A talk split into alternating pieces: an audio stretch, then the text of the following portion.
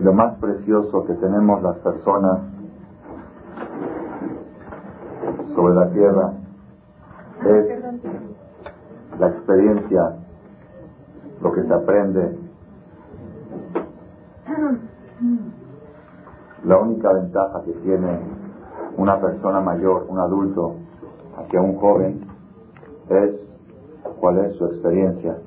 Hemos mencionado en otra ocasión, cuando le preguntan a una persona cuántos años tienes, no se refieren cuántos años han transcurrido, sino cuántos años tienes, cuántos tienes contigo. ¿Qué es lo que uno tiene consigo? Lo que ha aprendido, la experiencia que uno tiene, eso es lo que uno tiene. Todo lo demás ya no lo tiene. Lo que comió no lo tiene, lo que bebió no lo tiene, lo que pasió no lo tiene, lo que transcurrió no lo tiene. Lo único que uno tiene consigo mismo son las obras de bien que uno hizo, los aprendizajes que uno aprendió, la experiencia que uno tiene. Por eso, por eso dijimos que la persona tiene que procurar que no pase un día de su vida sin aprender algo nuevo. Cada día la persona aprende algo nuevo. Cada día la persona reza aprende algo de su rezo. Hoy una clase, ve una experiencia, ve una noticia. Aprender, toda la vida es aprendizaje. Cuanto más aprendes, más se llama que años tienes. ¿Cuántos años tienes? Los que has aprendido. Por eso dice la Torah, Kabel Tabija Betimeja, Leman y Arihun y Ameja. ¿Qué quiere decir? Honra a tu padre y a tu madre para que se te alarguen tus días. ¿Qué quiere decir?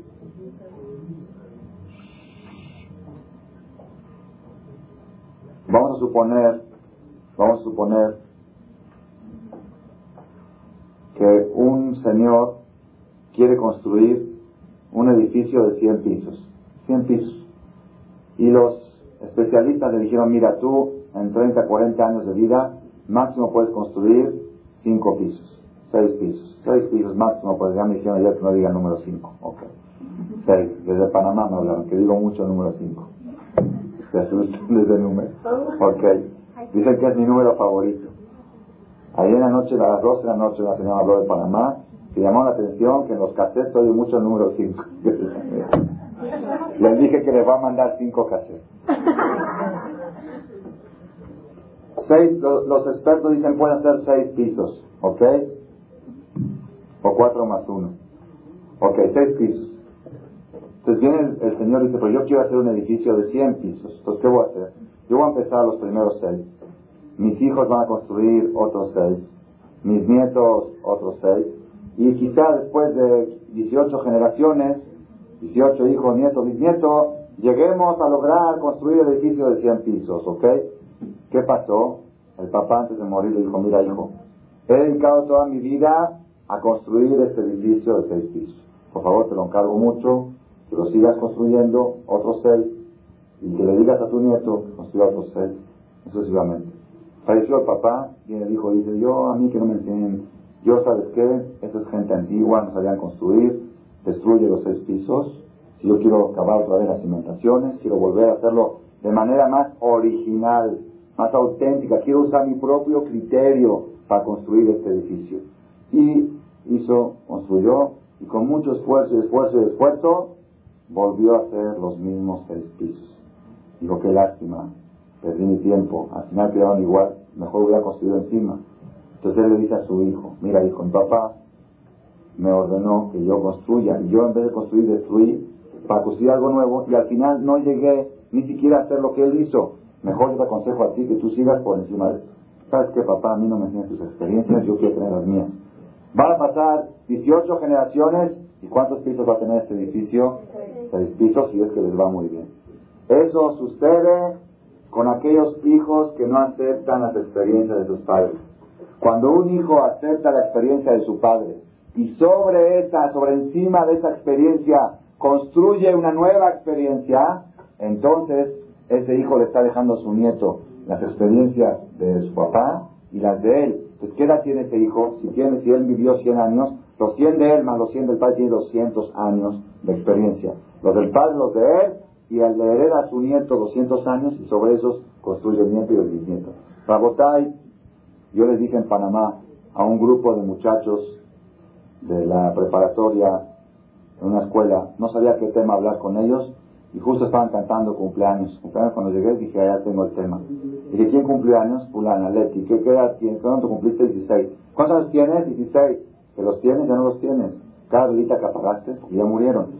¿Qué es lo que tienes? Le dije, cada vez que hay un cumpleaños en la escuela, hágame esta pregunta. 16, un año más o un año menos. Si es un año de aprendizaje, es un año más. Si es un año de pachanga y de parranda, es un año menos. Un año que ya pasó, ya murió, hay que hacer luto por ese año. Eso le dije, cada vez que hagan un cumpleaños, acuérdense de mí y echen una bendición. Entonces, pongan atención, Rabotai. Le dije a estos muchachos, yo, si ustedes me preguntan cuántos años tienes, yo, Saúl Maldes, tengo 5.756 años. Soy el hombre más anciano sobre la tierra. No puede haber más ancianos. ¿Por qué? ¿Cómo puede ser? Ahora ya dijimos que los años de comida ya no los tiene, los años de bebida no los tiene, de paseos. ¿Qué es lo único que uno sí tiene? El aprendizaje que uno aprendió. Entonces yo tengo el aprendizaje de Abraham Arishon, la experiencia de Caín y Eve, la experiencia de Abraham Avinu, la experiencia de Isaac. Y cada año estudio más esas experiencias y trato de aplicarlas en mi vida. Yo construyo mi edificio por encima de todos esos, esos, esos, pisos. No destruyo todo lo que construyeron ellos y hacer un edificio nuevo. Ellos llegaban al piso 200, 300, yo trato de hacer 301, 302. Por eso yo puedo decir que soy el hombre más anciano que hay sobre la tierra. Esa es una cosa muy importante, Rabotay. Todos ustedes, todos ustedes los presentes, con un, miren qué profundo lo que estoy, qué profundo y sencillo.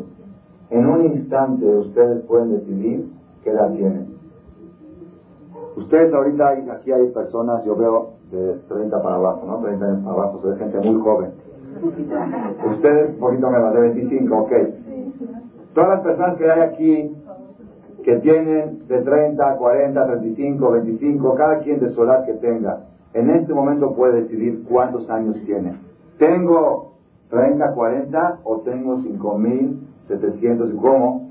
Si yo decido en este momento adoptar todas las experiencias de la historia y aplicarlas en mi vida real, automáticamente me considero una persona mayor y merezco respeto. Pero si yo considero que la vida es comer y beber, ponga atención a votar. Si la vida es comer y beber y pasear y divertirse, los grandes se tienen que parar ante los niños. Cuando entra un niño hay que pararse porque a él le quedan más años para comer y vivir y divertirse. Tú ya la pasaste. Él todavía tiene para divertirse toda su vida. Entonces, ¿quién tiene más años? ¿Quién tiene más años? ¿Un niño de 15 años o una persona de 70 años? ¿Quién tiene más años? Depende. Si es material, el niño tiene más años, porque otros ya, ya los 70 se le fueron, estos los tienen todavía. Entonces el, señor de 70 se tiene que parar cuando entra el niño de 15. ¿Por qué? Este niño, mujeres, diversiones, comida, paseo, tiene todo por delante. Este viejito ya pasó todo. Si la vida es experiencia y aprendizaje, los inferiores se tienen que parar ante los adultos. Esa es la diferencia, por eso es tan difícil hoy en día educar a cabeza, hija, betimeja. Es muy difícil que los hijos hoy día respeten a los padres, que las nuevas respeten a sus suegras, y que los yernos, ¿por qué es muy difícil? ¿Saben por qué? Porque la filosofía que les enseñamos contradice a lo que estamos pidiendo. Si nosotros les enseñamos que lo que vale es la vida, vida, ¿qué es vida? Vida, ya saben lo que es la vida, pachanga, parranda, papá, tú ya pasaste la vida. Tú ya en esas épocas, ahorita tú, tú me tienes que respetar a mí, yo soy el joven, yo soy el que voy a disfrutar, el que voy a vivir.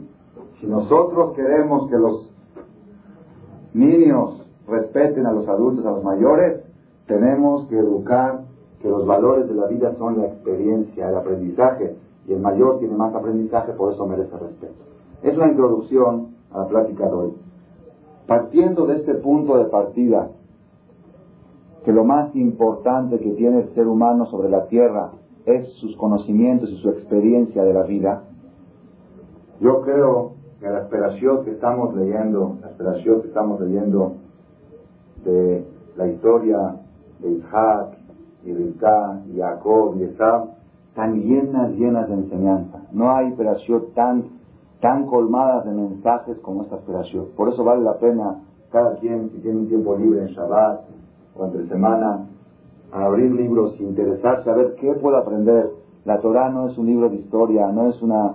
Le antojó la manzana a Jabal, se la dio a su marido, estaban desnudos, románticos, todas esas cosas, esos son cuentos de hadas. La Torah no es cuentos, la Torah no es historia.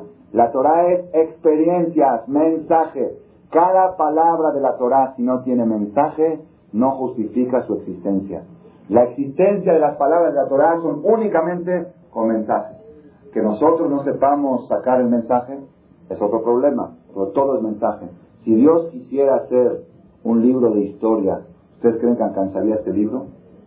Para contar la historia de la humanidad, alcanzaría este libro. Esto no es historia, esto es experiencia y enseñanza. En la perashá de la semana pasada, perashá Toldot, desde que he empezado a dar conferencias y clases, Rez Hashem y por de ustedes, por dejud del público, Hashem me ha iluminado a encontrar mensajes escondidos que dentro de todo, de todo el mensaje grande, a veces hay detalles que se olvidan, que se pasan desapercibidos. Cuando una persona Dios lo ilumina a encontrar un mensaje que está escondido, es una verajá muy grande. Todos sabemos la historia que Rilkat tuvo gemelos, Jacob y Esab. Todos sabemos el mensaje sencillo de que de la misma madre, del mismo padre, del mismo embarazo, de la misma familia, de la misma educación, puede salir un hijo como Jacob y otro hijo como Esab, un hijo super tzadik y otro hijo super rasha. Esos son los mensajes superficiales que se ven en la perashá de la semana. Ahorita les voy a decir un mensaje escondido, mamás, qué, qué increíble, qué maravilloso. Dice así.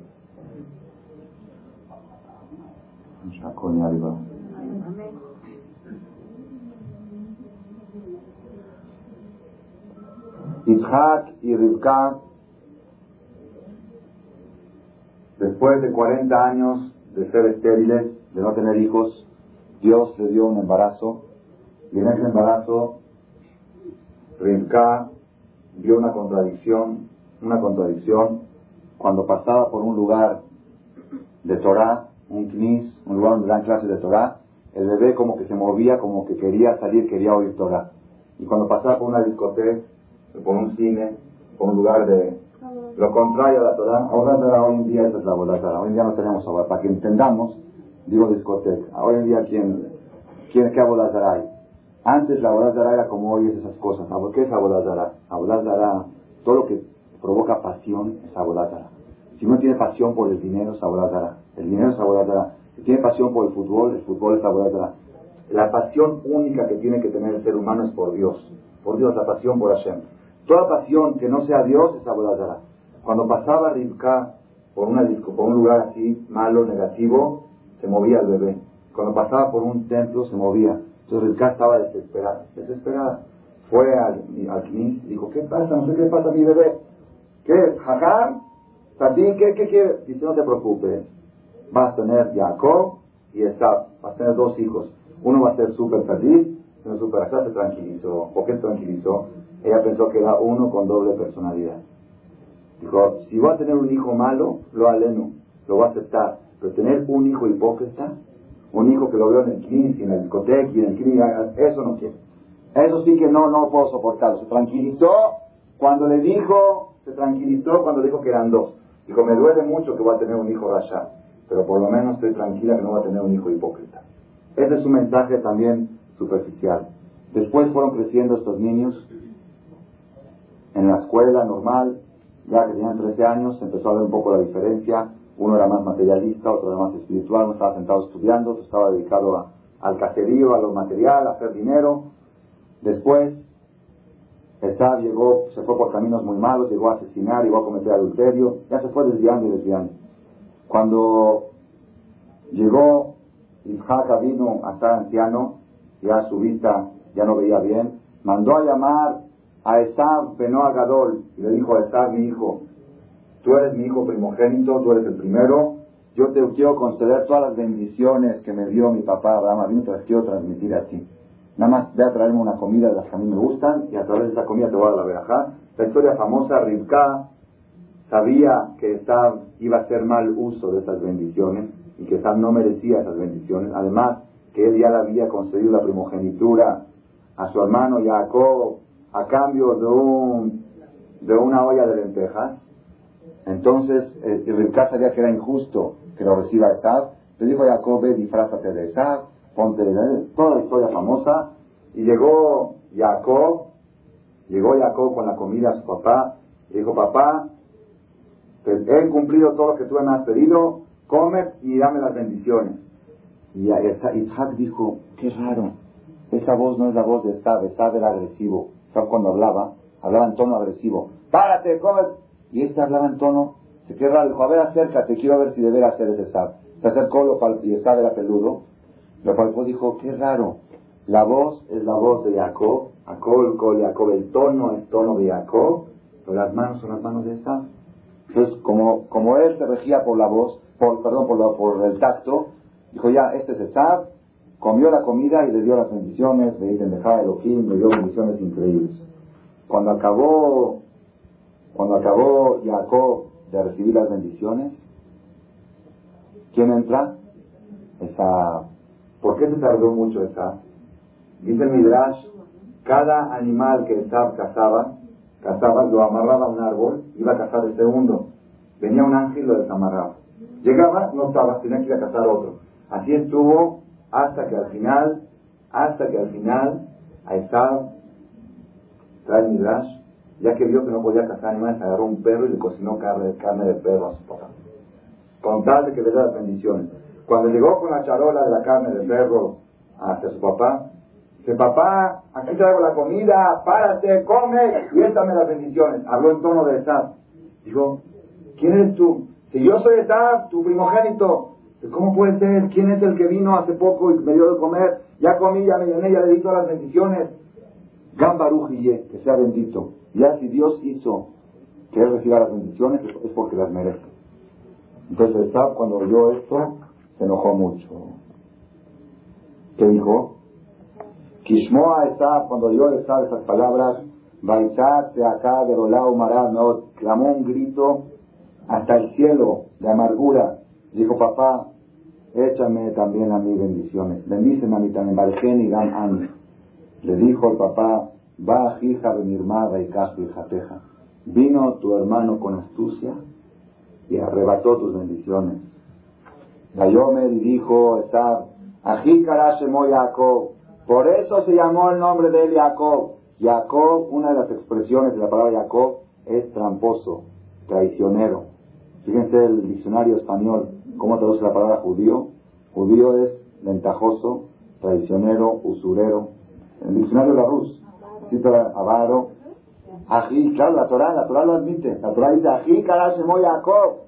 Por eso se llamó su nombre, es otra conferencia. El que quiera oír esta conferencia hay un cassette que se llama Judío según la lengua española. Y ahí explicamos por qué el nombre judío, la explicación de la palabra judío es traidor, tramposo, traicionero, ventajoso. Porque la Torah dice, Ají Jacob. Por eso se llamó Jacob. ¿Por qué? Porque me traicionó dos veces. La primera fue cuando me vendió, la cuando me compró la primogenitura y ahora me arrebató mis bendiciones. Dijo Isaac, ah, tú le vendiste la primogenitura, yo no sabía eso. Entonces a él le tocaban, eran legales las bendiciones que él recibió. Se le dijo Esab al papá, papá, ¿no me has guardado alguna verajá para mí? ¿No me apartaste alguna? Ok, le diste a él bendiciones. Déjame una para mí. ¿No dejaste alguna? Mayom Dayan le contestó Ishak y le dijo a Esab, Hen Gevir Santiv Lach. Yo dije en las bendiciones que él va a ser jefe, que sus hermanos van a ser esclavos de él. Un esclavo, todo lo que es de él es el patrón. Entonces, ¿qué bendición te puedo dar? Yo te dije yo lo hice a él esclavo de ti. natati lo la Y a todos sus hermanos los hice esclavos de él. De la gambe tiró Y le di todo el, todo el cereal y todo toda la vida del mundo se la di para él. ¿Qué te puedo dar a ti? Todo lo que había para dar, ya se lo di. ¿Qué te puedo dar? Repartí toda mi herencia. No dejé nada. La herencia era esas bendiciones que recibió el Abraham. Ya le di todo. Vayomer sabe David, y le dijo a su padre, lejavi, ¿acaso una sola verajá tienes? ¿Cómo puede ser? Bargeni Yamani, no, no puede ser, ¿tienes una sola verajá? Pues ya le explicó el padre, que le dio todo, le dio toda todo, Si yo le digo a, a una persona, yo te doy todo, dame algo a mí, ya todo lo que tenía lo di, no tengo más para darte. Vaisá Esab coló alzó Esab su voz y lloró. Vayan Isaac Abi Bayomer Elab. Contestó, respondió Isaac su padre y le dijo a él, Ine Mishmane Aretz y abeja. Tú vas a habitar lo más grasoso de la tierra. Mishmane es una tierra muy, muy fértil, muy rica. Tú vas a habitar una tierra muy rica. Humitar a y Meal. Y el rocío, vas a recibir el rocío del cielo. Dice Rashi, ¿qué es esta bendición? Mishmane Aretz. No dijimos, Rashi es un comentarista de la Torah. No, no le dijo Isaac que ya le dio todo a Jacob. ¿Qué bendición le dio ahorita? Dice Rashi, Mishmane Ares, Zo Italia Shel Italia Shel Italia de Grecia. Italia, la bota Italia. Italia, eso es lo que le dio a Kadosh Baruj a está el Vaticano. Es lo que Kadosh Baruj le dio a Estab. Dijo, es una tierra fértil, una tierra rica, de mucho dinero, pero la pregunta que surge, ¿no le dijo Isaac a Esab antes que ya no quedaba nada para darle? ¿De dónde? ¿De dónde le dio Italia? ¿De dónde? Si Italia también se le había dado ya a Jacob, le dio a Jacob todo. ¿De dónde sacó Isaac Italia Sheliabán? Rabotar, Rabotar, pongan atención, pongan atención a lo que vamos a decir ahora. Es un mensaje. Toda la historia que contamos ahora era una introducción para llegar a esto. La pregunta de la noche es la siguiente. Si Isaac le dijo a su hijo y a, su hijo Esab, ya no tengo lo que darte porque todo ya lo entregué. ¿De dónde? Rebuscó Italia Sheliaban. Italia Sheliaban es parte del universo, es parte del globo terráqueo. Si eso ya se lo dio todo a Jacob, ¿cómo se lo dio a Esab luego? ¿Cómo funciona esto? ¿Qué es lo que está escondido aquí? Pon atención. La Gemara dice, la Gemara dice, Baba desde el día que se destruyó el Bet Amikdash, el día que se destruyó el, templo sagrado, se cerraron las puertas de los rezos en el cielo. Todas las puertas de los rezos están cerradas. Así dice el Talmud. Cuando una persona resta, llamas por teléfono ocupado, marcas la línea ocupada. Ah, por más que marcas, todas, todas las líneas ocupadas, marcas otro número ocupado, otro número todas las líneas están ocupadas. Puertas cerradas, los rezos, no el conducto por donde entraban los rezos era el Bet El templo sagrado era el lugar por donde pasaban los rezos. Aunque uno rezaba, aunque uno rezaba fuera de Bet por medio del Bet pasaban los rezos. Se destruyó el Bet los cables se cortaron, no hay comunicación, los rezos no llegan. Tienen que venir ángeles a recoger los rezos, tiene que pasar la primera secretaria, la segunda secretaria, hay que pasar, hay que mandar correo, correo aéreo. Correo, correspondencia, primera secretaria dice, no, este quién es, este quién lo conoces, mándalo. Ya pasó la primera, pasa la segunda, y pasa la tercera, hasta que llegue un rezo al cielo, ya leve, abobe, aquí, a ver, a ver, a ser, y llamar, y paquet, hay que esperar hasta los jodes, o hasta Kipur, para que entre un rezo.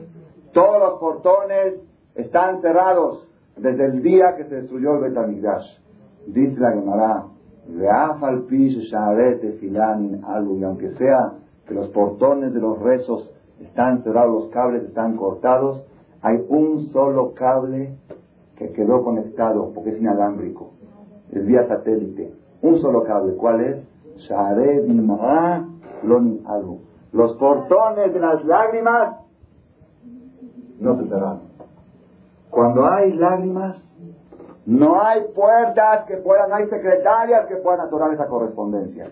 No hay cables, es inalámbrico, es comunicación directa. Sharedim a los portones de las lágrimas. La Gemara en Masejet Baba habla cuánto el hombre se debe de cuidar de que su mujer no saque una lágrima por culpa de él. Porque cuando la mujer saca una lágrima por culpa del marido, el marido se encuentra en un peligro muy grande. Así trae la Gemara Baba Cuídense mucho en hacer sufrir a sus mujeres, porque ya que son muy fáciles de lagrimear, entonces es muy fácil que lo aleno le suceda algo, algún accidente al hombre, al marido. Así que, así que aunque esto ustedes dicen hay que decírselos a los hombres, no se preocupen, ya se lo decimos a los hombres. Pero cada quien tiene que oír lo suyo. Las mujeres tienen que saber, la mujer tiene que saber cuando lo aleno, el marido o la ofende o llega tarde o actúa de manera incorrecta ella justificadamente saca unas lágrimas, está, se está poniendo en peligro a ella misma. ¿Por qué? Nadie se quiere quedar viuda. Nadie quiere tener un marido enfermo en la casa. No, pero, pero me salen solitas, me salen solitas, ¿qué hago? Se me salen. ¿Qué hago si se me salen? ¿Qué hay que hacer? Te las metes. Cuando una persona, cuando una mujer siente que le salen lágrimas por algún sufrimiento de algún querido que le está haciendo sufrir, pero él no le desea ni un mal a esa persona, pero, pero le salen solitas las lágrimas, ¿qué tiene que hacer en ese momento? Agarrar esas lágrimas, rezarle a Dios, mándale salud a mi esposo, mándale salud, cuídalo, protégelo, dale atrajada, dale éxito, bendiciones, te piló, pedir, ya que tienes las lágrimas, aprovechalas, no las desaproveches. Es un mensaje, la da cuenta, la da cuenta en Masejes que tu voz había un jajam, un jajam jovencito, estaba estudiando para jajam, que se casó y después del casamiento hizo un trato con su esposa, ya habían, habían hablado de antes. Él dijo, yo no acabé todavía mi carrera de jajam. De verdad, para llegar a ser un gran rabino, es muy difícil estando aquí en la ciudad, tengo que ir a estudiar a otra ciudad muy lejana, donde están los rabanín grandes, para llegar a ser un gran rabino. Este jajam, jovencito, recién casado, viajaba Motae Kippur a la Yeshiva, era un viaje de dos, tres semanas, y regresaba Erev Kippur al otro año. Se iba a Motae Kippur, acabando Kippur, después de Shabbat, iba aquí a la cena de Motae Kippur, a la mañana ya estaba con su carreta para ir a estudiar la Yeshiva. Y cuando regresaba, antes de Kalnidre, seis horas, a las 12 del día de Erev Kippur, regresaba para estar con su esposa 36, ¿cuántas horas son? 32 horas al año. ¿Ok? Y después volvía a regresar a estudiar otra vez. Porque fue la condición, sí la dejaba embarazada a Moshe Kippur. Eh, fue la condición que él puso con ella antes de casarse. Yo tengo una carrera y quiero llegar a ser un gran rabino y estas son mis condiciones y la mujer aceptó. Hoy en día si, el hombre le dice, ¿sabes qué? Voy a tardarme dos horas porque voy a una clase de Torah. ¿Cómo me vas a dejar sola? ¿Qué voy a hacer? Esa es la Torah, eso es lo que enseña la religión. Rabotay, cuando una mujer, el marido le dice, me voy por dos semanas de trabajo, que tengo un buen negocio, a la ma, que Dios te bendiga, que traigas muchos billetes, que te vaya muy bien. Cuando dice me va a tardar dos horas porque voy a estudiar Torah, esta es la religión, dejar a la mujer sola, sola a sufrir, que llegue el marido a las nueve en vez de llegar a las ocho. ¿Qué religión es esa? eso, es, eso es un tema distinto. Pero esta mujer es una mujer muy tadeque y aceptó desde el principio que el marido se vaya y que esté con ella 32 horas al año los primeros 10 años de casados. ¿Ok? Después de 3, 4, 5 años de casados, ella sabía que el marido tenía que llegar a las 12 del día, porque le mandó el telegrama desde donde salió, que va a llegar a las 12 del día. Preparó la casa, preparó la comida de El Kippur, el kimbe, el kimbehanda, ya saben todo que se prepara. En la mañana de leche, de carne, todo, todo. Son siete comidas. El Kippur es un día que se come mucho aceite. Y estaba ya toda la casa firme, los niños vestidos, preparados, bañados. Y ella estaba esperando en la puerta que llegue el marido. Cuando se hicieron las 12 del día, no llega. 12 y 5 no llega. 12 y 10 no llega, le salió una lágrima a ella. Ya se tardó 10 minutos. Ahora sí, lo estaba esperando a las 12. Son las 12 y 10 y no llega, le salió una lágrima. Cuando el papá de ella vio que le salió una lágrima, dijo, hija, no llores. Y le volvió a salir otra lágrima.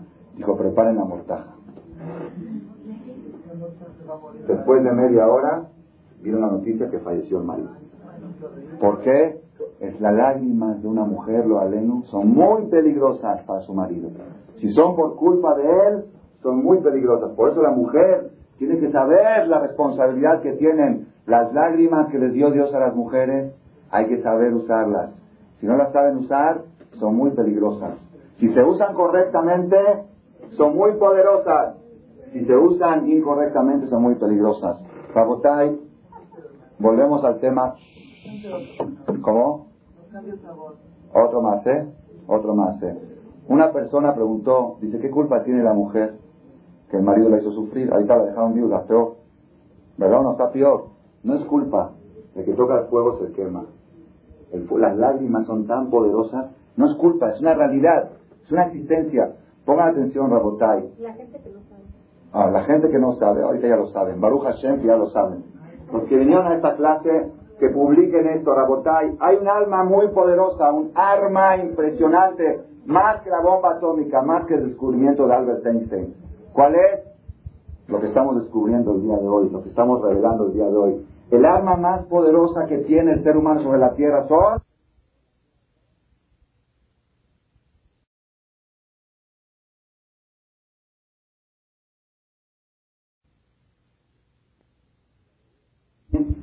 aproveche este momento para pedirle a Dios verajot, bendiciones, cosas buenas para el que lo está haciendo sufrir. Porque si no lo hace, está, haciendo una, está poniéndose en peligro muy grande. Y no es bueno. ¿Cómo? la bendición se contrarresta, por ejemplo. Exactamente. Si la mujer, cuando está lagrimeando porque su marido llegó tarde, pide que Dios le mande bendiciones a su marido, entonces no nada más que no lo perjudica, sino que al contrario, esas lágrimas pueden ser enfocadas. O cuando la mujer está llorando y dice algo te suba, Dios me arrepiento de todos mis pecados, quiero todo lo bueno para todo el mundo, para el Estado de Israel, para que pida puras verajot que enfoque sus lágrimas para otro rumbo, no para el rumbo de la ofensa. ¿Ok? ¿No es un poco que también ya le tocaba morirse al marido de esta mujer? Ya era su destino morirse, ¿no? Porque lloró la mujer. ¿Usted vino a la conferencia del destino? Sí. ¿Se acuerda de los barriles? Sí. Ok, las lágrimas transformaron los barriles. ¿Ok? Seguimos adelante. Para otra conferencia. Son tres cassettes, destino y conducta. Es otra conferencia, no vamos a desviarnos del tema. El tema de hoy es Share Dim'ah, los portones de las lágrimas. ¿Ok? Pongan atención, pongan atención, Rabotay. Pongan atención. Cuando Jacob vino recibió las bendiciones de su papá, ¿qué hizo? Jacob vino ya estaba feliz. Pero ahora su hermano Esad estaba muy enojado, como él era asesino, dijo, ahorita lo más pronto que pueda, le voy a cortar la cabeza a mi hermano y a ver qué va a pasar con las bendiciones. Entonces cuando vio Rivka esto, dijo, ¿sabes qué, hijo mío? Tu hermano está muy encorajado, muy encorajinado, por favor, cum, vete a casa de a casa de, mi hermano, mi hermano, el hermano de Rivka Labán, y de paso, búscate ahí una chava, búscate ahí una novia y cásate, ¿sí? Y hasta que tranquilice la furia de tu hermano y vas a regresar. 36 años estuvo Jacob alejado de casa de sus papás y la furia de esa no se tranquilizó. Cuando llegó, estaba preparado para guerrear contra él.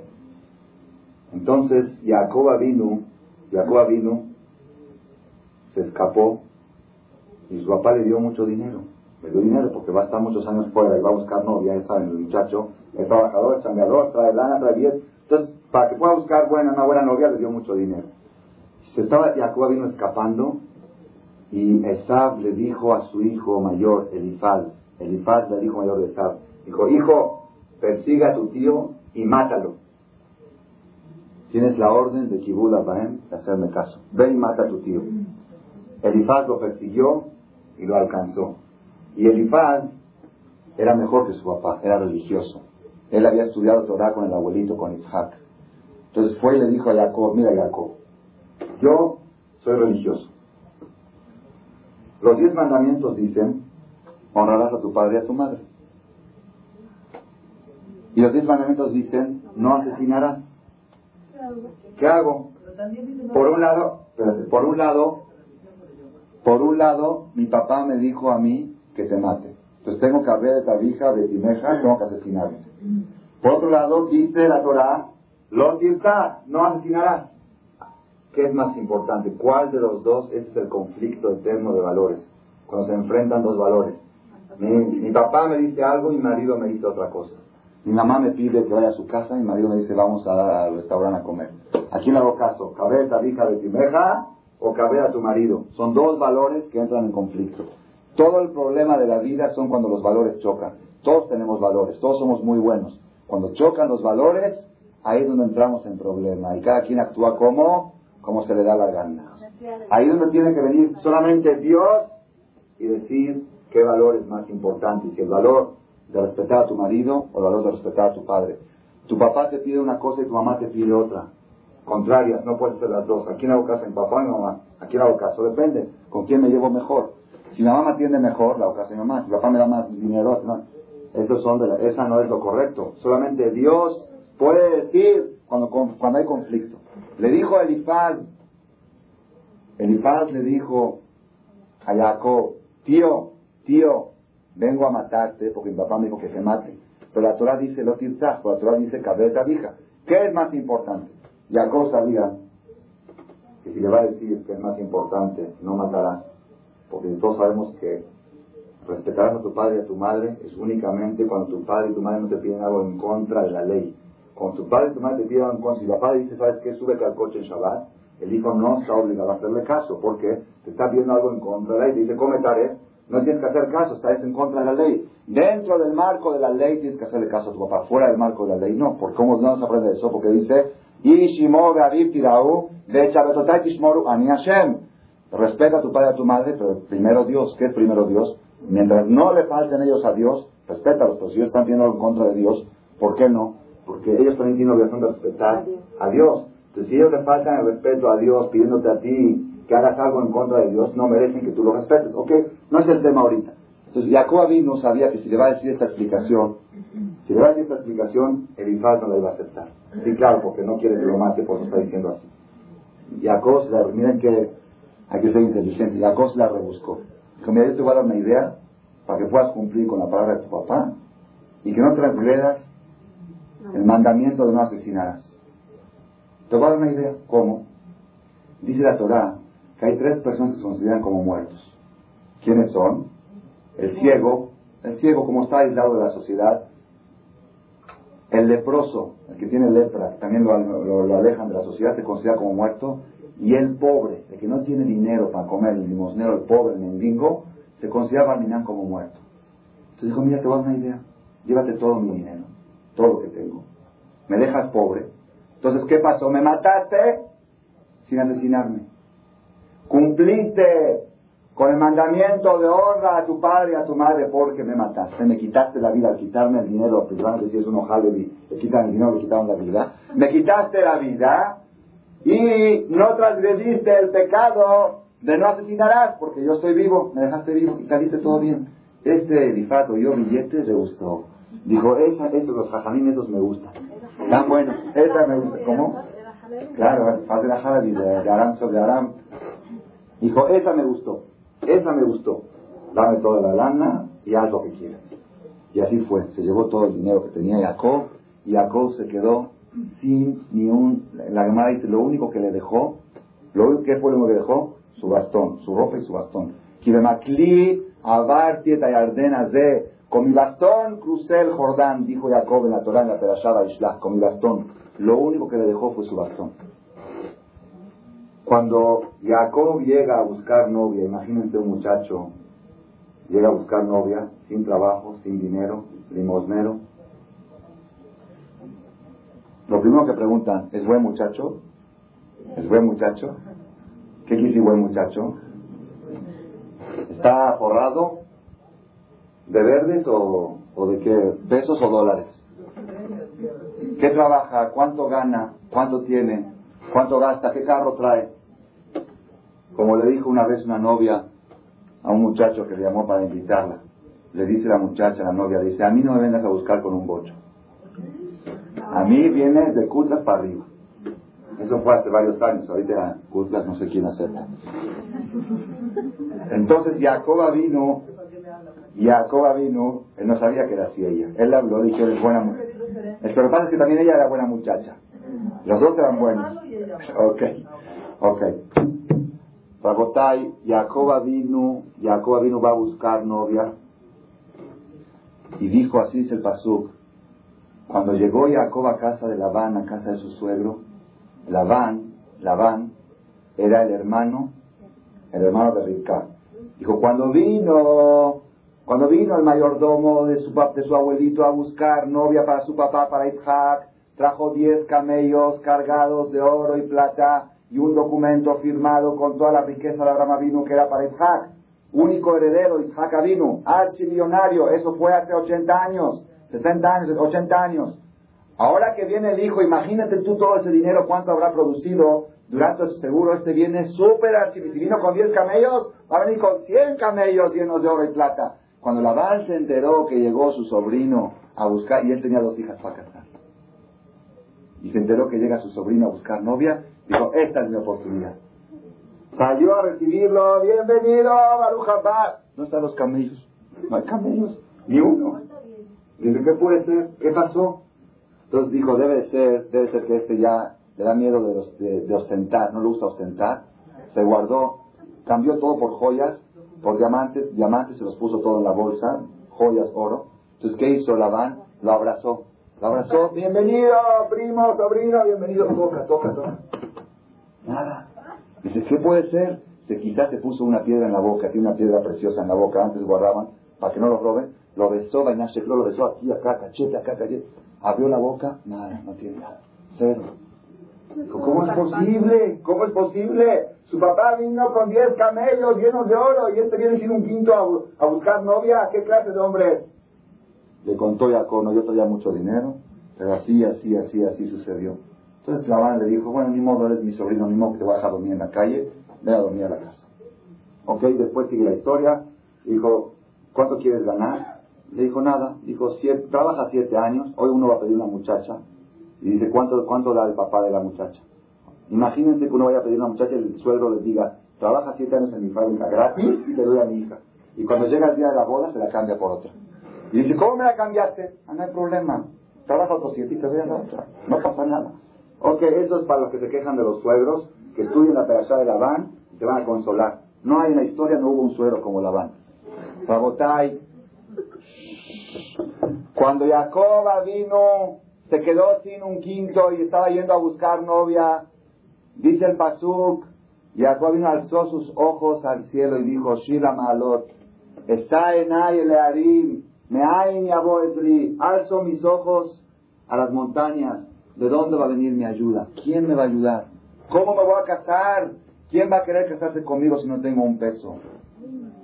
Después dijo Esdri, Menim Hashem, mi ayuda va a venir de Dios, el que hizo el cielo y la tierra. Pongan atención, miren qué, qué mensaje tan profundo.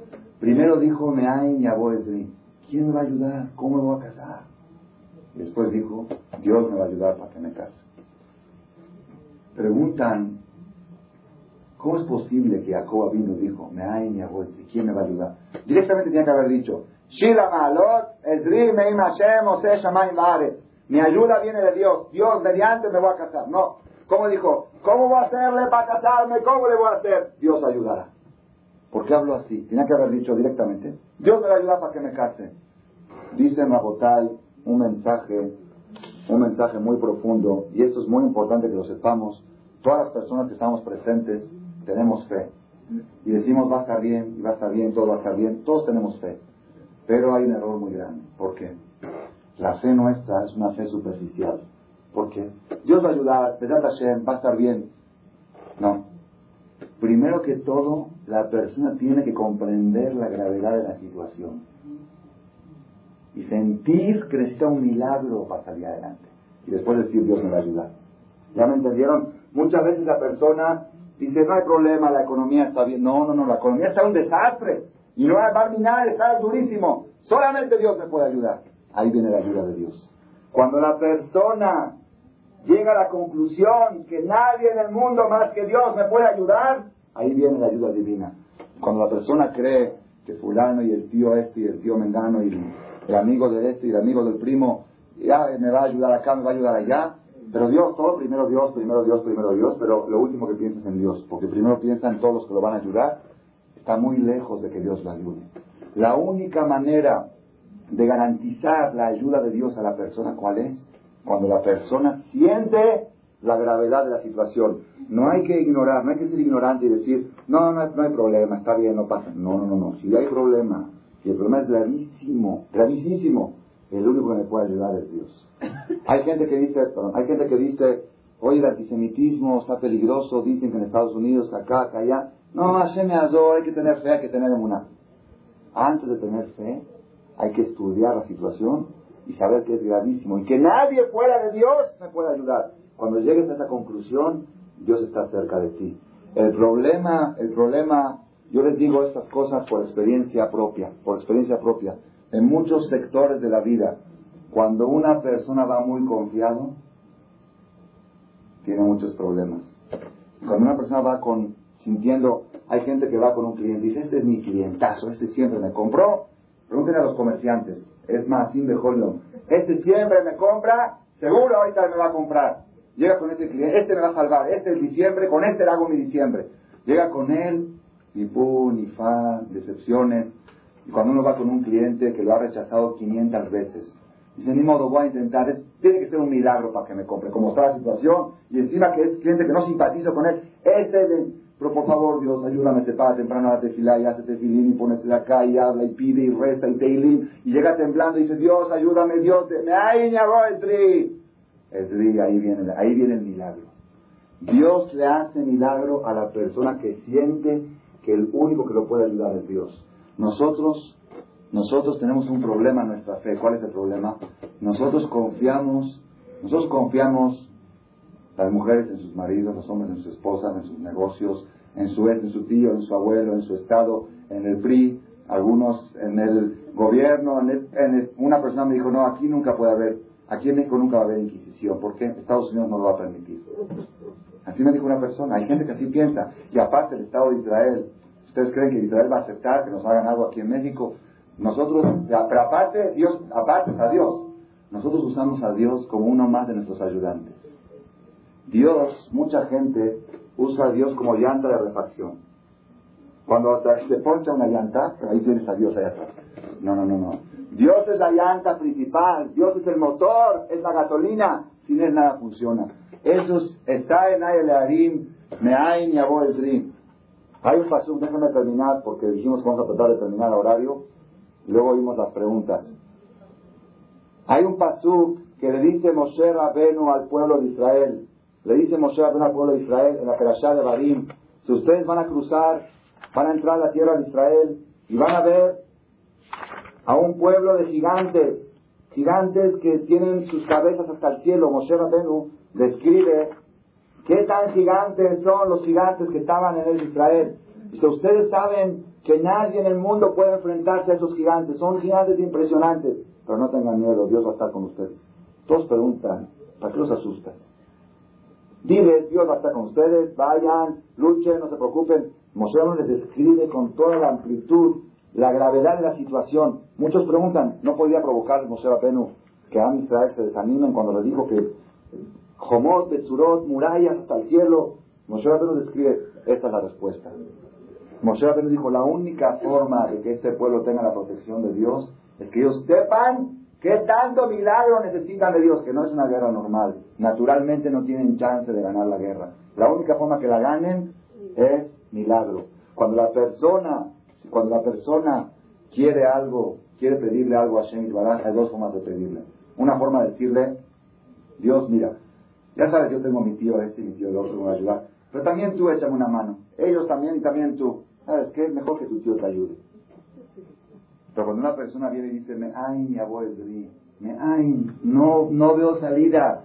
Mi situación está muy difícil. La situación del pueblo de Israel con el antisemitismo en el mundo está tremenda. La situación de la educación de los hijos hoy en día, Rabotay, mucha gente, tenemos que saber, Rabotay, no es fácil, nadie puede garantizar ¿Qué camino van a tomar los hijos? Estamos, nada, religiosos y no religiosos. Los que están en la yeshiva y los que no están en la yeshiva, tenemos que saber que los peligros que hay en la sociedad hoy en día, nadie puede garantizar que su nieto no sea drogadicto, que se vaya con... Está dificilísima la situación, durísima.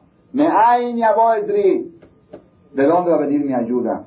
Le preguntaron al Jajam Baruch Toledano. Jajam Baruch Toledano es el papá de todos los ajamín toledanos que conocemos. El abuelo ya falleció. Le preguntaron qué de Jud tuvo él, que todos sus hijos fueron jajamín. Salieron tzadikim, Rashi Shivot. Dice, Zehut, Zehut, ¿qué Zehut? Todas las noches me paraba a las dos de la mañana, media hora a llorar, para que mis hijos no se descarrilen del camino. Oye, ¿por qué se van a descarrilar? Tú eres jajam, los educas bien. Ay, ¿cuántos jajamín? ¿Cuánta gente encuentras comiendo jazir si mi abuelito era tal jajam? ¿Cuánta gente? ¿Hay pocos? Hay decenas, cientos.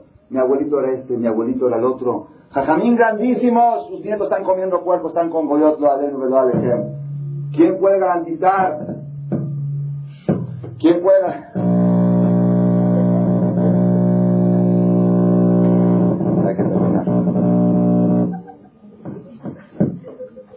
¿Quién puede garantizar el futuro de sus hijos? ¿Quién puede decir, yo estoy seguro, yo los educo en el camino de la Torá? Hubo grandes hajamim que educaron, Jacob vino, Isaac educó a sus hijos en el camino Torah, le salió un hijo de Sab. La persona que tiene que hacer, entonces, ¿qué vamos a hacer? ¿Qué vamos a hacer? Nada más que lleguemos a esta conclusión. Me hay mi ¿De dónde va a venir mi ayuda? ¿Cómo puedo garantizar? Si la persona, si la mujer, si la mamá llega a esta conclusión y saca lágrimas todos los días por sus hijos, esas lágrimas garantizan el futuro de sus hijos. El Jafet Haim, Jafet Haim, un rabino muy grande, todos oyeron hablar de Jafet Haim. Una vez le trajeron el Sidur que su mamá rezaba. El Sidur, el libro de Tefilá que su mamá rezó durante 30, 40 años con ese mismo Sidur. Se lo trajeron al Jafet Haim y el Jafet Haim rezaba con ese mismo libro. Dice, ¿por qué? Si este libro se empapó de lágrimas, está lleno de lágrimas de mi mamá para que sus hijos sigan el camino. No, no, no es de gratis. Tenemos que saber, Rabotai, muchos rezos se pueden perder, muchos rezos pueden ser inválidos por la lágrima de una madre no, es, no se va a Ginam, no se va a Ginam, no se echa a perder. Tenemos que aprovechar esa fuerza. Voy a concluir, ya tarde, pongan atención. ¿Qué es Italia Sheliaban? Voy a contestar la primera pregunta de la noche. Itzhak le dijo a Esab, ya no tengo lo que darte. Todo lo que había ya se lo di a tu hermano. ¿Y qué pasó después? Dice la Gemara, cuando el rey Salomón, Shelomo Amelech, cometió el pecado de casarse con mil mujeres.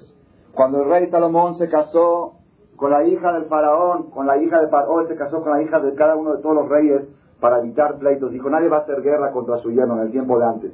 Nadie hacía guerra contra sus yernos. Hoy en día es segulá para pelearse es casarse con su hija.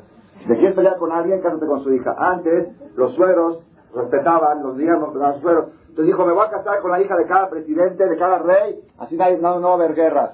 Cuando hizo el pecado el rey Salomón de casarse con la hija del faraón, vino el malaj Gabriel, el malaj Gabriel, ángel Gabriel, y plantó un árbol en el océano, en el Pacífico, así dice el Talmud, en los océanos, en no sé en cuál de los dos océanos. Plantó un árbol en el océano, y ese árbol empezó a crecer tierra y se hizo una isla. Creció más tierra y fue creciendo y creciendo y creciendo y creciendo. De Zohi Italia Sheliavan. Así dice el Midrash. Italia, cuando Dios creó el mundo no existía Italia. Italia fue creado cuando el rey Salomón se casó con la hija del faraón. El malaj Gabriel plantó un árbol y de este árbol se formó Italia. No existía. Ah, dice, ¿por qué? Esta Italia es el enemigo número uno de los judíos, de las cruzadas, de las inquisiciones. De ahí vino el rey Salomón para lograr la paz en el mundo. Hizo un pecado en contra de la Torah. No nada más que no logró la paz, sino de ahí salió lo que ha destruido al pueblo de Israel durante dos mil años. ¿Quién destruyó el segundo Betamigdash? Los romanos. ¿Quién hicieron las inquisiciones, las cruzadas? Todo viene de ahí, de Italia, Shoyaván. Así dice el Talmud. Independientemente, independientemente de lo que estamos oyendo, miren qué mensaje. Isaac le dijo a, a Etab, no tengo lo que darte, ya di todo. Etab se puso a llorar. Ah, lágrimas. Hay que crear algo nuevo. Tiene que haber algo nuevo. Las lágrimas, si no hay lo que dar, hay que fabricar algo nuevo. Italia Sheliavan, producto de las lágrimas de Esab. ¿Qué mensaje, Rabotáis? Las lágrimas de un rasha, las lágrimas injustificadas de un rasha. Se tuvo que crear una tierra especial para poder complacerlo. ¿Qué puede hacer las lágrimas de una persona que las usa para el lado bueno? Una persona que usa sus lágrimas para enfocarlas, para que sus hijos sigan el camino de la Torah, el camino bueno, el camino de la bondad. Ya dejemos de lado la Torah, dejemos de lado la botay. Hoy en día, hoy en día sin Torah, por supuesto las personas que están en el camino de la Torah corren un riesgo mucho menor. Los que están fuera del camino de la Torah, los riesgos son impresionantes, impresionantes. Cosas que no se oían hace 10 años, hoy ya se oyen. Cosas que no se oían hace 5 años ya se oyen. Es un deterioro impresionante. No quiero mencionar ejemplos. Me llegan casos un día y otro día cada día se impresiona uno más hasta dónde va a llegar nuestra juventud. Digo nuestra porque somos todos unos y todos estamos en el mismo barco y todos corremos el peligro. ¿Cuál es el arma que tenemos? ¿Cuál es el arma que debemos usar? Un arma. Me'ain el Que la persona sienta, sienta la persona que el único que lo puede ayudar es Dios. Y a través de eso, que baje lágrimas. La persona que saca lágrimas ante Dios, principalmente la mujer. Por eso, Rabotay, aprovechemos ese arma tan poderosa que Hashem dio. Sharedim Alu. Es muy bueno rezar, es muy bueno cumplir, todo es muy bueno, pero no hay algo más poderoso que las lágrimas de una mamá. Si una mamá saca lágrimas sinceras ante Dios para que sus hijos o para que sus nietos sigan el camino de la bondad, el camino del bien, a Kadosh Baruj seguramente la va a escuchar, seguramente la va a complacer. Y si nosotros aprovechamos este arma para el bien, muy pronto, Hashem, podemos por medio de estas lágrimas hacer llegar la llegada de Mashiach que no Jacob. Está. Bayer. En el otro mundo yo creo que se habrán creado cosas. Seguro algo se creó. Pero no material. Jacob no lloró por algo material. Ahí dice, porque Lóica ver no, no, no iba a ser enterrada con él, ¿no? Por dos motivos. Esab lloró por algo material, le dieron algo material. Jacob lloró por algo espiritual. Seguro que le dieron algo. ¿Cómo? Eh, no existía Italia, el papá Isaac vino con su verajá, inventó algo nuevo. Tenía profecía, sabía que en algún día iba a salir algo nuevo y eso es lo que le dio. ¿Pero cuándo se hizo Italia? ¿Con Isaac o con el rey Shlomo? Con el rey Shlomo. Entonces no que lloró Isaac. Esab lloró y Isaac le prometió algo que algún día va a ser, algún día va a ser de él, aunque ahora no existe sobre la tierra.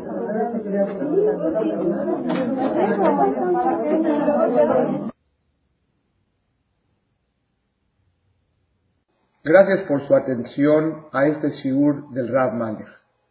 Les recordamos que pueden visitar la nueva página de shemtov.org en el internet www.shemtov.org Actualmente la página cuenta con varias secciones. Noticias sobre las actividades del Shem Tov a nivel mundial, escuchar o bajar las últimas conferencias del Rav Malek, escuchar o bajar la alhaja del día, imprimir o estudiar desde su computadora la perashá de las semanas, estudio diario de Gemara, Daf Yomi en español, sincronizar su iPod con podcast, un manual para crear su propio CD de las conferencias que existen en la red, adquirir libros con entregas internacionales con la metodología del Rav Malek de español, fonética y hebreo simultáneamente, así como ubicar las ciudades en donde se reparten CDs a nivel mundial. Es que la misbot y muchas gracias.